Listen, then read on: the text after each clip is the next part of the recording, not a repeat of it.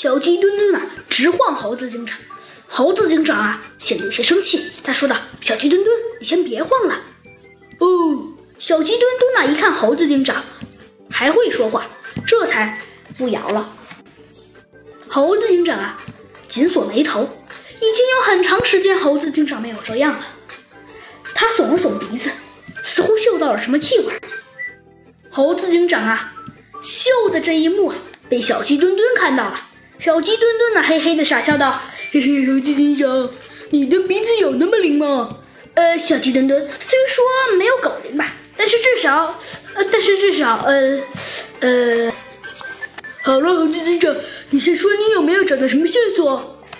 嗯，线索嘛，小鸡墩墩，只见那猴子警长指着地上的两道车轮似的印记，让小鸡墩墩啊立刻拍照。小鸡墩墩呢，再次不解地问道：“这这不过是这不过是车的痕迹，找它干什么呀？”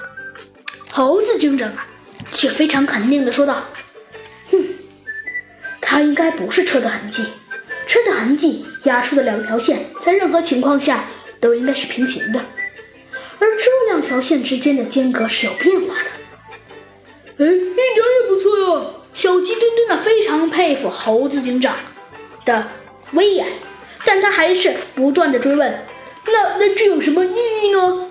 这猴子警长啊，一开始也答不出话来了，但是很快他就说道：“ 虽然现在我不太清楚，但是我相信，很快真相都会大白的。”